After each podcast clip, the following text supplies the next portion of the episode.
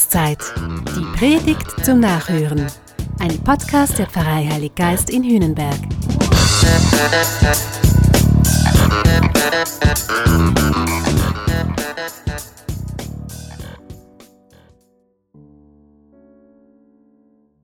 Es wird Ostern trotz Corona. So und ähnlich klingt es derzeit oft. Und wir bringen damit zum Ausdruck, dass wir dem Virus trotzen möchten, dass wir die Hoffnung nicht sinken und uns die Freude nicht nehmen lassen wollen. Aber geht das so einfach?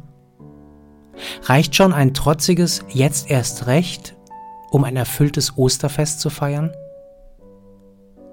Wie wird es überhaupt Ostern? Und wann?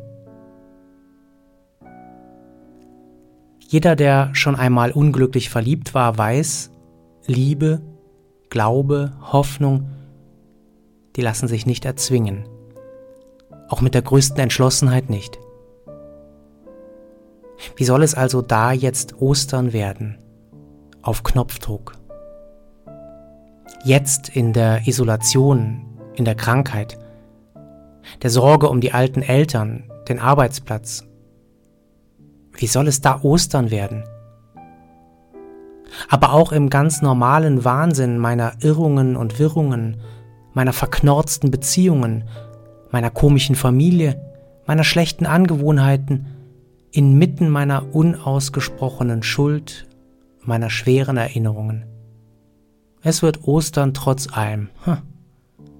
Schön wär's. Wer mal einen Blick auf die Ostererzählungen wirft, kann sich entspannen. Da ist keine Spur zu finden von jetzt aber und hauruck. Da geht es sehr langsam und normal zu. Und da passiert zuerst einmal nichts Außergewöhnliches. Da kommen drei Menschen an ein leeres Grab. Maria, eine Freundin von Jesus, Petrus und Johannes und es passiert eigentlich nichts.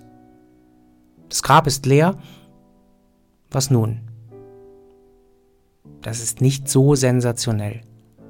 Dafür kann es jede Menge ganz langweiliger Erklärungen geben. Ein Beweis für die Auferstehung ist das nicht. Trotzdem heißt es von Johannes, er sah das leere Grab und glaubte. Okay, das ging jetzt schnell. Gratuliere zu deinem Glauben, Johannes. Bei mir ging das nicht so zackig. Interessanter ist da, was Maria passiert. Sie wird in ein Gespräch mit einem Mann verwickelt. Zuerst meint sie, es sei der Friedhofsgärtner. Sie erklärt ihm ihre Situation, erzählt ihm ihre Sorge. Da spricht er sie plötzlich mit Namen an und sie erkennt Jesus.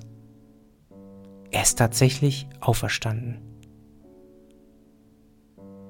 Die persönliche Ansprache bewirkt das Wunder. Den Namen zu kennen heißt in der biblischen Tradition jemand durch und durch zu kennen und anzunehmen. Für Maria wird es Ostern nicht, weil sie das will. Für Maria wird es Ostern, weil Jesus sich ihr ganz persönlich zuwendet. Das erleben auch andere in der österlichen Zeit. Zwei Jünger werden auf dem Weg in ihr Heimatdorf von einem unbekannten Wanderer angesprochen. Nach einer Art Glaubensgespräch müssen sie rückwirkend sagen, brannte ihnen eigentlich das Herz. Beim gemeinsamen Abendessen erkennen sie ihn dann endlich. Jesus erlebt. Auch anderen Jüngern gibt er sich zu erkennen. Das quasi während ihrer Arbeitszeit. Die Jünger sind beim Fischen, das ist ihr Job. Und der läuft nicht eben gut. Da steht einer am Ufer und fragt nach etwas zu essen. Auch das noch.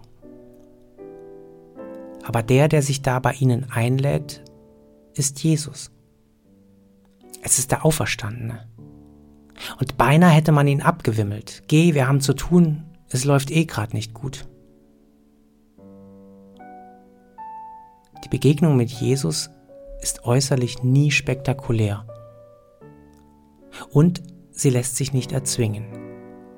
Alle Initiative und alle Bewegungen gehen immer von ihm aus. Wir müssen nur bereit sein und offen. Aber jede Begegnung unter Menschen, offen, zugewandt, zweckfrei, die birgt ein enormes Potenzial, dass wir Jesus begegnen, dass er uns anspricht. So kann Glaube entstehen und so kann es Ostern werden. Nicht, weil wir es wollen, schon klar, wir dürfen es wollen, ja, wir sollen es auch wollen, aber es nützt trotzdem zunächst nichts. Wenn er uns nicht anspricht, passiert nämlich nichts. All unserem Willen zum Trotz. Aber keine Sorge, er will. Jesus hat uns zuerst geliebt und er wird alles dafür tun, dass es keine unglückliche und einseitige Liebe bleibt. Er spricht dich an, ganz bestimmt. Er spricht dich an und er will dir begegnen, auch jetzt. In der Isolation, in der Krankheit, der Sorge um die alten Eltern, den Arbeitsplatz. Er spricht dich an und will dir begegnen, auch im ganz normalen Wahnsinn deiner Irrungen und Wirrungen, deiner verknorzten Beziehungen, deiner komischen Familie, deiner schlechten Angewohnheiten, inmitten deiner unausgesprochenen Schuld, deiner schweren Erinnerungen. Was kannst du also tun? Such gute Begegnungen in diesen Tagen. Vertrau dich anderen an mit deiner Sorge, wie Maria es mit dem Gärtner tat. Ring mit anderen um den Glauben, wie die Jünger es beim Gehen taten. Lass dich stören in deiner Routine, wie die Fischer vor allem iss mit anderen. Und wenn es nur in Gedanken wäre oder am Telefon. Das hat Jesus besonders gern gemacht, gegessen und getrunken.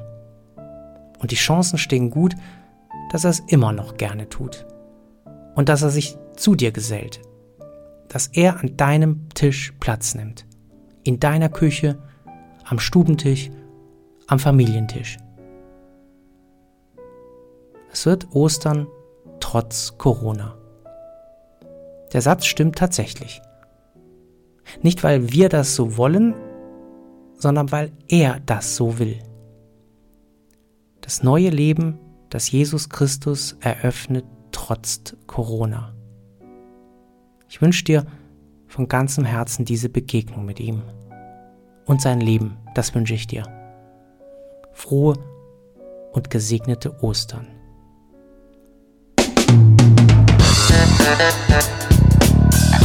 Das war Glaubenszeit. Die Predigt zum Nachhören. Ein Podcast der Pfarrei Heilig Geist in Hühnenberg. Idee und Konzeption Biesberg Media Group. Wir machen Medien.